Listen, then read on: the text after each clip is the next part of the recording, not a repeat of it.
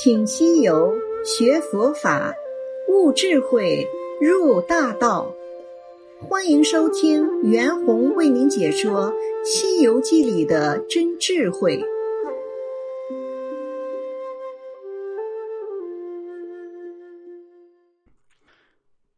西游记》故事：三藏沐浴毕，穿了小袖扁衫，束了环绦。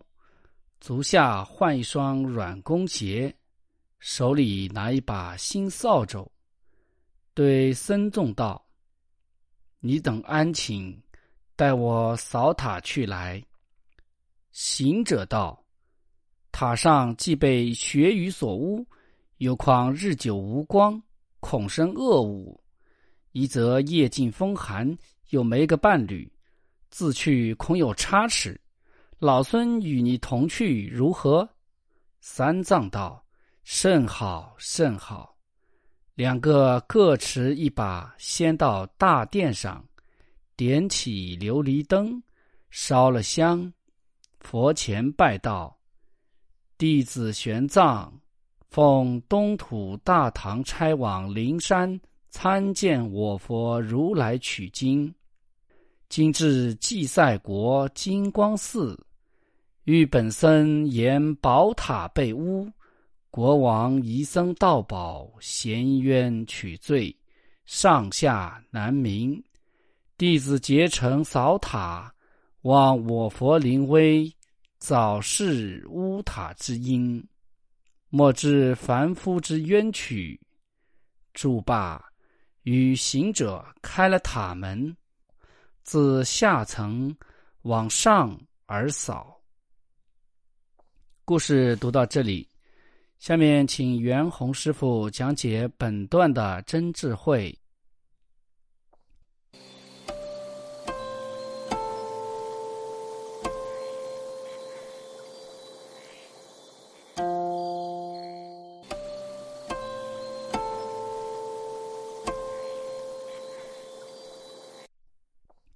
各位朋友，大家好，现在。师傅依旧给大家讲解《西游记》里的真智慧。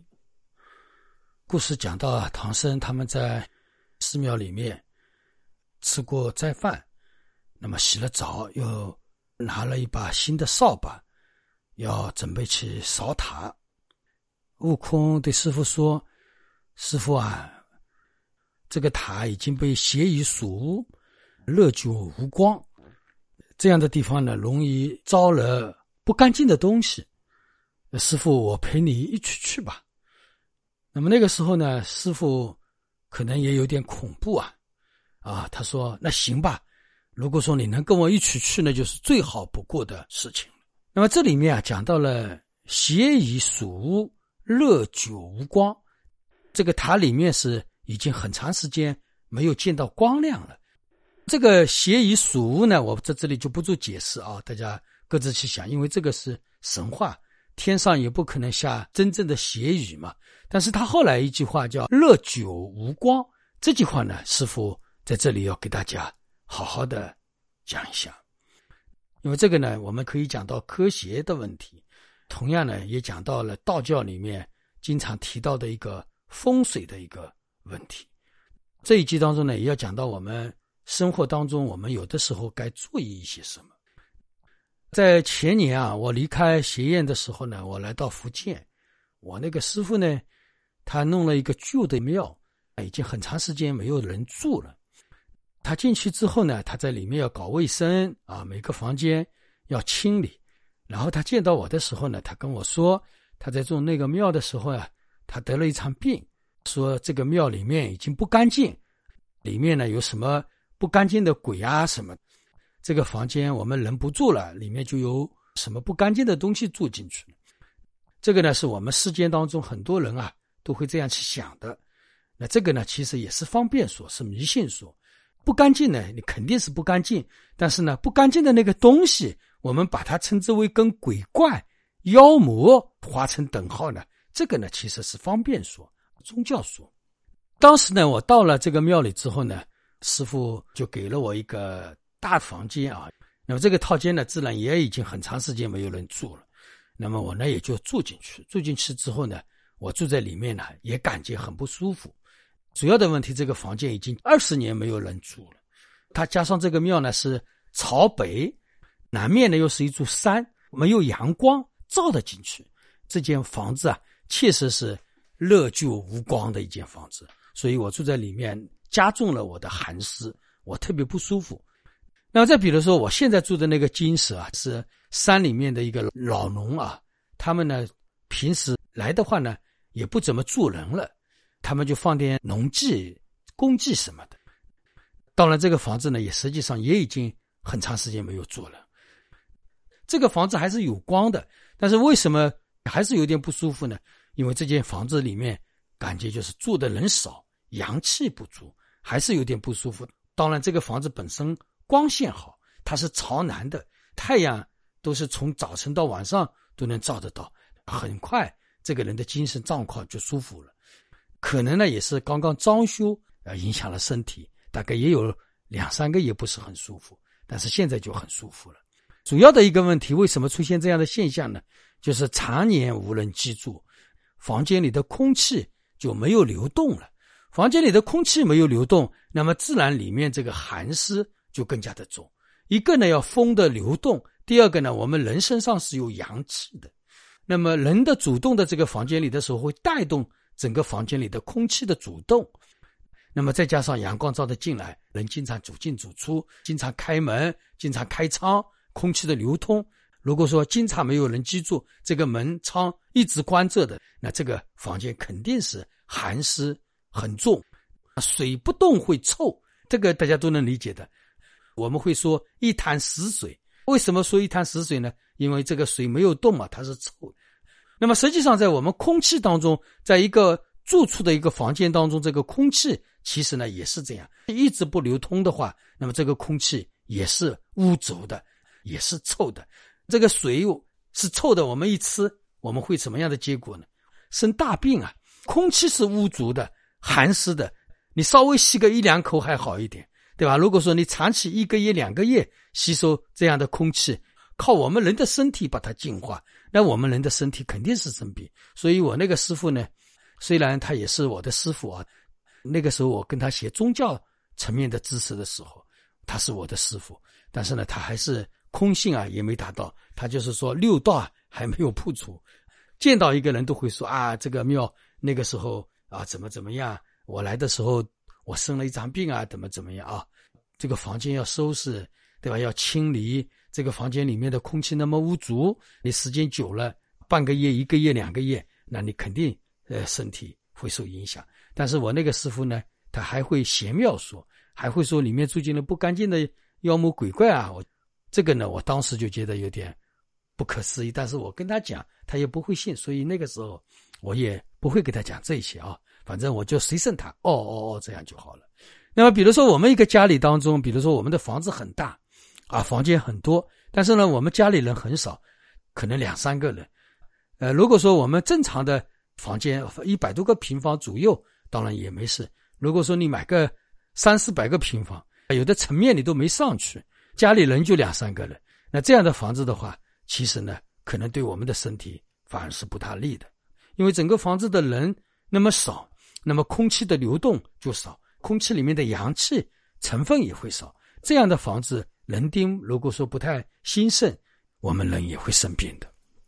那么如果说房子很大，人很少，每个房间的门啊也就很少会打开嘛，人进出的次数也就少。有的房间我们可能有的人很长时间就不进去，这样大的房子啊，它也有可能很大层面的话也要影响我们的身体。那所以啊，我建议大家啊，听我讲法的人，我们现在小孩子啊上学了，或者说到外地工作。但是呢，他一年可能来个一次。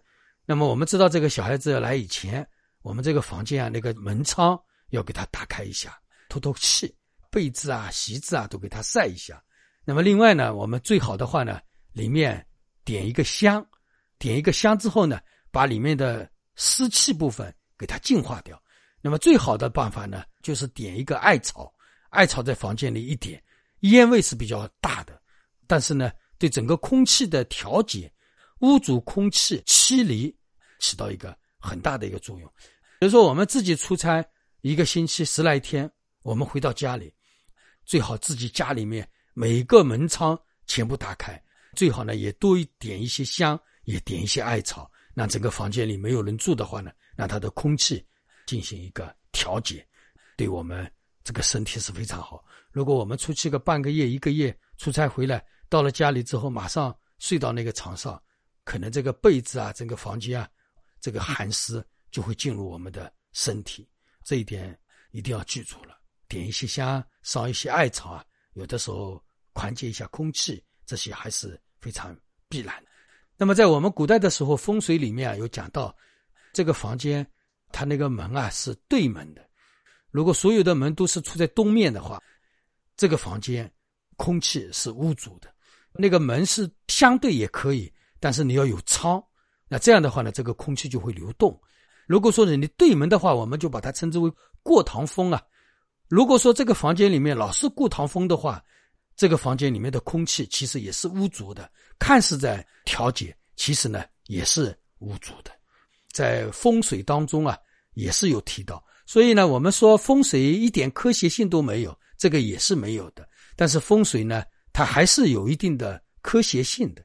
如果说你执着了风水，你把风水去谈仙说庙了，把迷信跟风水如果说连接在一起，就有问题。但是在我们世界当中的。风水先生呢，往往三分真风水，七分是邪庙。邪庙就是骗人嘛，方便说。但是呢，我们世间人，你只讲风水，他又不信；你一定要讲点邪庙，他才会信。所以呢，这个风水这个事情，在我们中国这样一个传统国家当中啊，也是一个大家都要深思的一个问题。为什么那么简单的事情啊，就在我们现在这个物质文明、科学文明那么发达的时代？而且每个人还信他啊，这个也是一个呃奇怪的一个现象吧。那么这里面说的吴承老先生突然之间引用了“热就无光”，怕你进去之后会招了不干净的东西。这里师傅讲的到底是什么东西是不干净的意思？我刚才说我师傅那个庙，他说呃已经很多旁生在做了不干净，我进去了之后把他们赶出去了，给我身体不好怎么样？好像是触犯他的身体，那他身体遭罪了。其实呢，所谓的牛鬼蛇神，就是空气当中自然的一种现象。有的时候呢，加上我们自己心的不够坦然，容易会招惹这样的事情。这种东西到底在哪里呢？其实就是一种自然的显现，而不是实有的一个不干净的东西。世间人经常说这个东西不干净，不干净。那到底不干净的东西是指谁呢？我们谁也说不清楚。我说的那个东西就是不干净。那有的人理解为外在的，有一个邪妙迷信的一个不干净。我们学佛法一定要学真佛法，我们的心才会安。如果说我们连真正的佛法都没有学到，这个风水就让我们一辈子心不安了。这一讲就给大家分享到这里。